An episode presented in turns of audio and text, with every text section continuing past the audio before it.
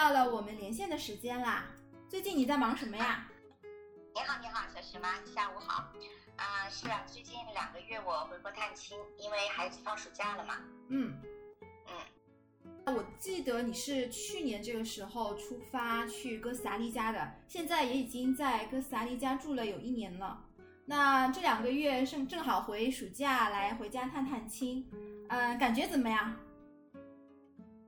感觉蛮好啊！我其实是去年六月二十八号的时候就是出国，今年正好是六月二十七号的时候回国。那现在感觉就是人生真的有好多可能啊！现在想想，一年之前还在职场打拼，那个时候就是每年的年假都来不及用完。然后感觉就是，虽然父母近在咫尺，但是每天连说话的时间也没有。对他们来说，我就成了一个影子。那有时候放假一起去公园，啊，也是就是走一路打一路的电话，要处理公事，很难得能够陪上父母聊上几句。那现在呢，感觉就是虽然平时离得比较远，但是每天都可以简短的视频啊，或者是语音呢。然后一年里面还能回国一两个月探亲，呃，全身心的高质量的去跟父母生活一段时间，呃，每天反正就是陪他们买买菜呀，做做饭，散散步，也还挺好的。嗯嗯，那我们这个节目可能也会说到一些移民的话题啊，正好你说到回国探亲，那哥斯达黎加有没有这样的就是移民监，或者说你现在是不是已经不用做移民监了呢？呃，我不用做移民监啊。哥斯达黎加相对来说移民它是比较宽松的，没有这个移民间的门槛。它以前是要求就是每年在那边登陆一天，就登陆一次就够了。那么现在是说呢，要登陆一周，慢慢的也在收紧。那现在我周围很多的朋友呢，他们都是就是比如说一八年的圣诞节去一趟，那么圣诞节和春节在那边过，就相当于是一八年、一九年两年都已经登陆了。嗯，所以他就要求，呃，两个连续的自然年度要至少每年要待满一个星期，所以很多人就是在年底的时候去，然后在年初的时候回来，就可以去一次，同时满足了他们的要求。对对，好的好的，呃，那我们都是中国人啊，要有一句古话说“父母在，不远游”啊，那你还是挺牵挂在国内的父母的吧？那肯定的。这个，但是你想啊，在古代的时候，呃，因为那个时候的交通工具不发达嘛，那我们也看过很多的唐诗啊、宋宋词啊，就是出去无论当官还是被贬，那么出门都是像骑马坐船，然后当时就是唯一的这种有效的通讯工具就是写信。呃，一封信在路上来去一两个月都很正常，所以那个时候感觉就是思念亲人呐，还有就思乡之情，那个时候好像就很难去去填平，对吧？但现在感觉交通工具很发达，然后通信技术又良好，所以我我自己的切身体会啊，我觉得沟通这块的缺失就被弥补掉了。呃，另外呢，像以前一年三百六十五天，基本上就是如果真的是要陪伴父母的话，也就是春节，比如说飞回来，呃，再加上来去的这个错峰的时间，有效的时间能陪父母一周就不错了。嗯。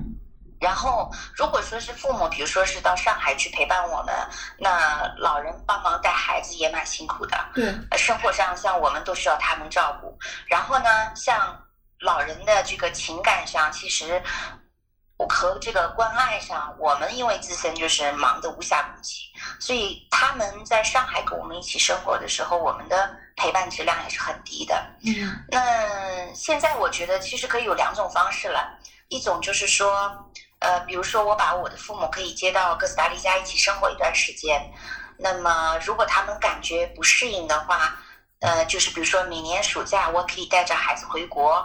反正其实我觉得孩子虽然出国了嘛，但是呃每年也需要回国生活一段时间，想感受一下国内的这变化。然后另外呢，毕竟享受一下国内的吃喝玩乐嘛。第三个，对吧？对。回来已经长胖了几斤了。吃喝玩乐还是国内比较精彩一点啊！这个有一句说一句。哎，那是因为其实。其实这么说吧，因为如果老外他来中国吃喝玩乐，他不一定那么 enjoy，因为他从小的饮食文化和我们不一样。那我们因为从小的饮食文化就是国内的这些嘛，那所以我们还是觉得，哎呀，魔都的吃喝玩乐真的是非常非常的丰富，对吧？对。啊，然后另外呢，像我们带他回来也是回国要刷新一下，像语文。主要是语文，另外数学可能也稍微看一下，大概现在国内的学到哪里啦？啊，跟就是他同学的呃妈妈呀，我们会交流聊一下。那么本身我女儿也会跟同学也会保持着一个交流。嗯，那另外就是像我们做的计划，就是每年从哥斯达黎加往返这个中国的这个途中啊，我们都会选择去一些就是顺道的国家或者地区去旅游。那么在旅游中去增加对这个世界的了解，而且多走走多看看嘛，感受不一样的像文化呀、饮食啊、风俗。嗯，我觉得这些东西啊，这些元素对孩子未来的成长是非常有益处的。而且呢，他在走走看看的过程当中，他自己就是包容性也会很强。嗯，呃，他也不会说是那么对一些多元素的文化有很强的。排斥感，呃，相信这样也能够帮他自己，就是逐渐吧建立起自己的人生观和世界观。嗯。其实我在跟你的接触当过程当中，我发现你一直会聊孩子和老人，这也是我们现在所谓我们也也已经进入中年啊，就是这个中年中年人真实最最关心的。其实你刚才说到，呃，之前在上海，就是当我们这个这个中层的中高层的管理者的时候，其实你反而很忙，那个时候你可能也没有太多时间和父母在一起。呃，或者说父母他们会为了照顾我我们的儿女，或者是照顾我们，其实他们也是比较累的。现在反而你到了哥斯达黎加的话，你在这一年当中是可以抽出一些时间来，就是跟父母回到国内来探亲，真正的跟他们享受一些就天伦之乐。我觉得这个也是蛮有意思的。包括你可能到了哥斯达黎加以后。也可以有有终于有了一些空闲的时间，就每天跟他们沟通沟通啊，交流交流感情啊。呃，虽然地理上的距离是比较远，但是你真正的是有这么一个呃一份比较闲适的心情，以及真正的有时间去跟他们来交流。我觉得这点也是让我感觉比较意外的，因为考虑到你以前在上海真的是非常忙，这个我是知道的。对对对，换换一种方式，其实。我觉得尝试下来可能感觉更好吧。一个是我们心情都会，呃，也比较放松。第二个，虽然感觉好像地理的距离远了，对，就像你说的，但是心灵的这个距离反而沟通还拉近。对，反而就是距离远了之后，反而会去时时的牵挂在这个国内的家人的情况。我觉得刚才你有说到啊，也是每年就会带孩子，可能考虑将来每年都会带他暑假来回中国啊。一方面是吃喝玩乐，一方面还是会把视线投向就是嗯小朋友在国内的同龄人的情况，可能也要做一个横向的对比。呃，我觉得你还是会考虑的很周到，对你的生活方式的规划是。呃，是不是可以这样理解？平时的话，你是跟孩子啊，跟先生生活在国外，那可以享受在哥斯达黎加的一个优质的教育资源。可能孩子大部分的时间并不会很积雪啊，跟国内比肯定是不积雪的。对。然后就是因为你在国内的话，其实有的时候你想淡定，或者说你想按照自己的节奏让孩子来成长，其实你很难做到的。的小朋友在那里玩啊，然后你身边的另外有一些小朋友，他们在暑假里边拼命补这个补那个，其实你也会觉得是不是我作为家长的话有没有做到位？你肯定也会有一些焦虑。大部分的时间你是避开了这样的一种焦虑的环境啊！我相信听我们节目的这些听友们肯定是可以感觉得到的，有孩子的也好，或者没有孩子的也好，就是这个教育的环境真的也是比较的险恶啊。另外一方面呢，你就是每年回到暑假来，还是可可能是可以感受一下，就是国内的一些变化。毕竟我们还是会，就是还是华人嘛，就可能要把视线投入到国内来，然后再陪伴陪伴一下父母。那还有就是，我刚刚有听到你说啊，就是每年暑假的话，或者是有时间的孩子有空的时间，你们会一家人去除了中国、除了哥斯达黎加以外的世界其他地方去走一走。嗯，小朋友太幸运了，你们家还缺孩子吗？嗯，这个孩子来说真的是 睡超级啊。嗯。那个，其实我们现在是这样，就是说，一个是总结来说，人到中年，上有老，下有小，嗯，怎么样能够兼顾他们？嗯，这是我们要考虑的。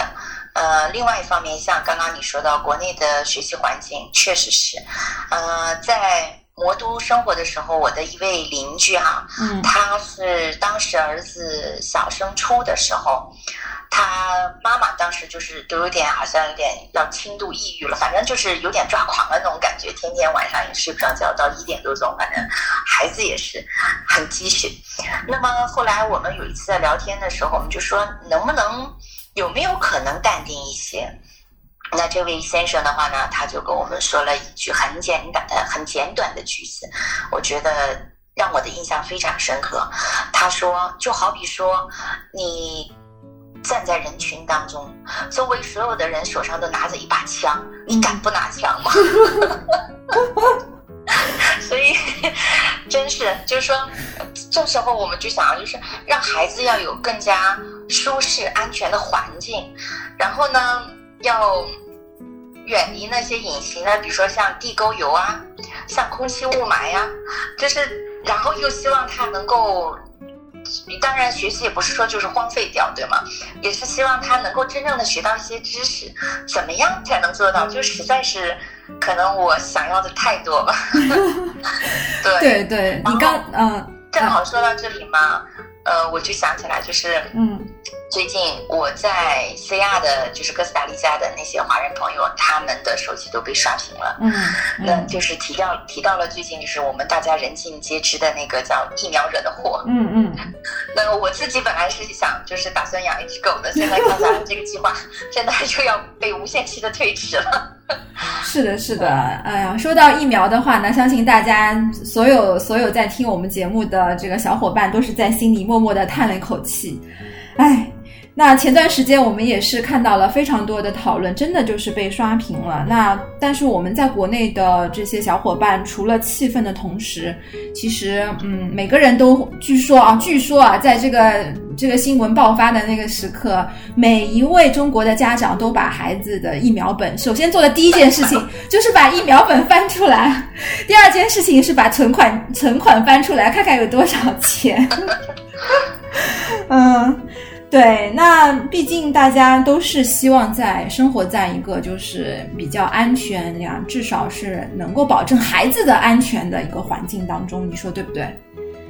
呃，是，就是这个事情，我想可能大家更多的也是一些无奈吧。嗯，不过。也希望啊，当然每个人都是抱着这样的希望，就是说希望这次报的这个问题，因为很严重嘛，也能尽快的规避和建立完善的监管体制。我还看到朋友圈里面有那种黑色幽默，就是说这个最近看到狗都客气多了。这这个确实是因为大家。都希望生活在一个安全的、受保护的环境当中。嗯，其实这个要求本身是无可厚非的，真的对对，对吧？这按照咱们当时学的那个叫什么马斯洛理论来说，这个就完全就是最最基础、最初级的、最底层的要求。对对，是的。哎，那。嗯，那这样子正好我们说到这个话题啊，我觉得国内的情况你也懂的啊，我们就不用就是说太多，那以免我们的节目对吧？那呃，我想请你介绍一下，嗯，你在西亚这一年多来的话，在这方面有没有什么就是经验可以分享，或者说你知道在西亚当地的话是怎么样一个情况？关于疫苗的管控，还有就是疫苗的一个情况。嗯，我们今天反正聊到这里嘛，就是随便聊。对，我们就聊一下西亚的情况吧。嗯，啊，对，因为其实这样啊，就是说实话是说，我女儿本身去这个 C R 的时候已经七岁了，然后她的那个疫苗都是在魔都接种的，所以呢，就是说我本身并不是说我们真人去那边去打过，那么呃，对这个。就是不是说是非常清楚 C R 的这个免疫制度，嗯，但是因为我有一些就是 C R 的朋友，还有律师团队们，我们本身也就这方面的话题交流过几次嘛，就是大家朋友间私下的沟通。对。那么我们有一些朋友，尤其是华人朋友，他们是属于就是孩子就是生在 C R 的，就是哥斯达黎加人，嗯，因为他那边是落地落地签嘛。落地国籍，那么对他落地国籍，所以的话呢，那么他们的孩子是现在有就是跟我女儿差不多大的，还有小一点的妹妹呀，这些就是好几个。那么我跟他们沟通完以后，我简单吧，就是总结一下我听到的一些一些一些观点吧。嗯，呃，首先第一个啊，就是说。C R 它可能本身因为人比较少，之前说过，它整个国家一共也就是五百万人口，嗯，呃，然后那么肯定是接种的孩子也少，它首先第一肯定是不会出现像魔都那种门庭若市的场面啊，那一进去人人好多呀，对，嗯，但是魔都呢，现在因为它是可以电子预约的嘛，虽然电子预约就是你还是要排队，但确实比以前我女儿三岁之前要快多了，嗯。啊，但至于在 CR 有没有这个就是电子约，我不清楚。不过因为本身他人就少，那么他排队也少，而接种的时候小朋友的那个哭闹声也就少，耳根子就会清静很多。就是本身去接种的家长和孩子来说，他自己的可能体感方面的感觉就会好一些。啊，这是客观的一个情况。呃，第二点就是说。目前 C R 的疫苗，它到底是来自美国还是其他的途径进口的？这个我不清楚。呃，我在那边是有就是朋友，他们是专门在啊进口医药的贸易公司，就是做这个管理人员的。嗯，以后如果真的大家对这方面 感兴趣，我可以去收集收集，下次回国喝早茶的时候可以问问他。嗯，但是之前呢？因为我们以前沟通的时候呢，对这个叫哥斯达黎加进口药品的监控力度倒是有所耳闻，嗯，而且据他说下来，就是竞标流程是很简单透明的，呃，也没有那么多潜规则，因为本身他这个公司规模并不是很大，所以当时我想，你规模不大，那么你难道会就是说？有可能会竞标会怎么样？他说这个都是大家很透明的一个流程。嗯，那么反正本身的药品的所有的情都已经监控到了，所以并不是说是好像就像那种寡头或者垄断一样，一定非得我要落得很大才能压死你马，然后不是这种。那么如果真的以后反正有朋友感兴趣，他也可以来西亚考察，或者说我可以收集一些问题，后面可以再去了解一下啊。这是这方面。那第三点是这样的，在哥斯达黎加，一般一个家庭他们通常都会生两到三个孩子嘛。呃，然后感觉就是小朋友接种前也没有非常特殊的要求，可能娃多了也好带。然后，然后接种后呢，就是局部有就是红肿或者是轻微低烧，这个偶尔会有的，但是基本上。呃，我我问了几个，就是我们附近的这个朋友，家里都有就是两三个孩子的，他们也没有觉得好像啊有很大的反应这种。那像我记得非常清楚的就是我女儿两岁多一点接种那个麻疹疫苗就得了麻疹，当时是高烧有四十二度，所以我跟他们交流的时候，他们听下来说哦，感觉你中了彩票了。呃，另外像就是。我有就是一呃也是周围的一个朋友嘛，给我们晚去大概晚去半年，那么他们已经移民到哥斯达黎加去了。最近他不放心，就带着小本子想去在哥斯达黎加那边重新补打一下。那么就是比如说涉及到有有一些特殊厂家的一些疫苗，对对啊对，因为目前我们在哥斯达黎加都是属于那种就是免费医疗。呃，去他的公立医院都是属于免费医疗的人群，那么他们就拿着小本子就去了，嗯，结果牵着娃去的，三个人一起去了，去的结果是父母各接种了一针，孩子没有补，哦，对，父母补了，嗯，幸灾乐祸说他本来要给我打针，结果父母打了，父母打针，嗯，对，那我朋友就解释说啊，他说，嗯，医生说他们。没有办法检查，嗯，因为就是他的这个叫 DPT 和 DT 啊，这个具体我不太清楚，可能这个学医方面的这个这个听众朋友可能会知道。那医生的解释就是，反正这是很复杂的疫苗，它在规定的时间内它也是不能随便补打的。但是因为就是父母嘛，嗯，他们很长一段很长很长时间都没打了，那么可以补一针，需要补一针，所以给他们一人补了一针，还发放了一个小的那个疫苗卡，上面都会有那个 盖章。疫苗的接种记录，嗯，对，结果父母去领福利去了，我也笑话他们。所以这些都是免费的嘛？就是在呃，就是你朋友拿到了 CR 的身份之后，就他们自己在医院接受这个疫苗，然后孩子也去本身想去补打啊，但是父母反而也打了疫苗。那这些都是嗯，包含在我们移民的福利当中的。对的，对的，就是对于外国人那个拿绿卡，他们都是说是已经呃纳入到本国的医疗医疗体系。嗯，对对对的，呃，反正总之来说，我总结一下我的想法啊，就是沟通下来的，我觉得反正怎么说，孩子因为像我女儿已经这么大了，那。既打之则安之，这个也没什么办法。对，那其他如果孩子还比较小的，或者真的有些什么想法的，能做预防就做预防。如果真的没有做预防的，那其实空空的担心也没什么用，对吧？是的，是的，就是家长的焦虑，其实还是。就转化为说担心自己不能有这个能力，比如说现在很多人都在问去香港打疫苗的情况嘛。那其实你去香港打的话，也要也是对自己家庭的这个财力呀、人力啊，都是一种考验。因为你家长要带着孩子，那不光费钱呢，你还要每次要请假，而且三岁之内的话，小朋友又要打，就非常频繁的要打各种疫苗。哎呀。总之，希望就是我我回去翻了一下，然后我翻到了有一条比较可疑的记录，所以我但我也我不能做什么，现在就是祈祷了，祈祷不要中奖。既打之则安之吧，还是那句话。对对对，是的，既打之则安之嘛，也只能相信，就是可能前两年会好一点，也只能这样自我安慰了。对对对，对你这个朋友，刚刚你说到就是带孩子去那里打疫苗，结果自己反而被。补打的这个疫苗也算是比较独独辟蹊径啊，另辟蹊径。嗯嗯，也蛮有意思。对，就是我相信你们很多不光是你啦，还有很多那里在这个西亚的华人朋友也会有很多很精彩的故事。真是啊！今天我在收拾书柜的时候，有一本书叫《从今天以后你的人生有就是这个无数种可能》。嗯啊，我觉得确实是以前也没想过这些。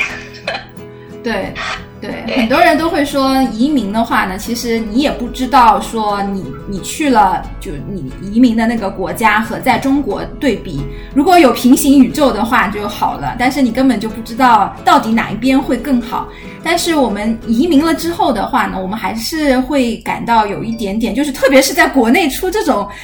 爆出这种新闻的时候，我觉得就是虽然我们也会感到很气愤，但是，嗯，我觉得啊，就很多朋友移民了之后，还是会感觉啊，幸好我就是提前可能也是避免了这样的一种风险。虽然可能没有办法享受到国内现在可能嗯发展比较快啊，或者说各种就是财富啊爆发的这样的一些新闻，但是我们至少比如说移民到了国外的朋友，可能就在这方面是比较安全的。比较安全的，是的，就是说，首先移民它只是一个开始，移民只是说是一个家庭对于一种生活方式的选择。嗯，那么既然谈到选择，肯定就有舍得。对，要先有舍才有得，那不舍就不得，对吧？当然。至于就是说这个家庭，他们最后的决定到底要怎么舍，要舍哪些，要得哪些？那因为每个家庭的情况是不一样的。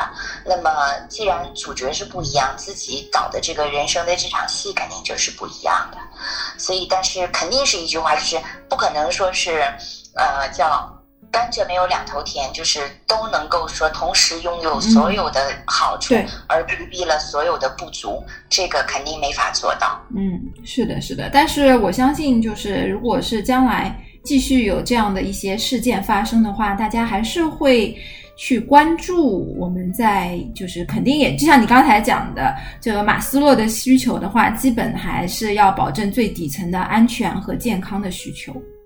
嗯，你看啊，说到这儿，我突然就想起来，嗯，这次我回国的时候是途经瑞士，在瑞士待了十几天，做一个短途的旅行。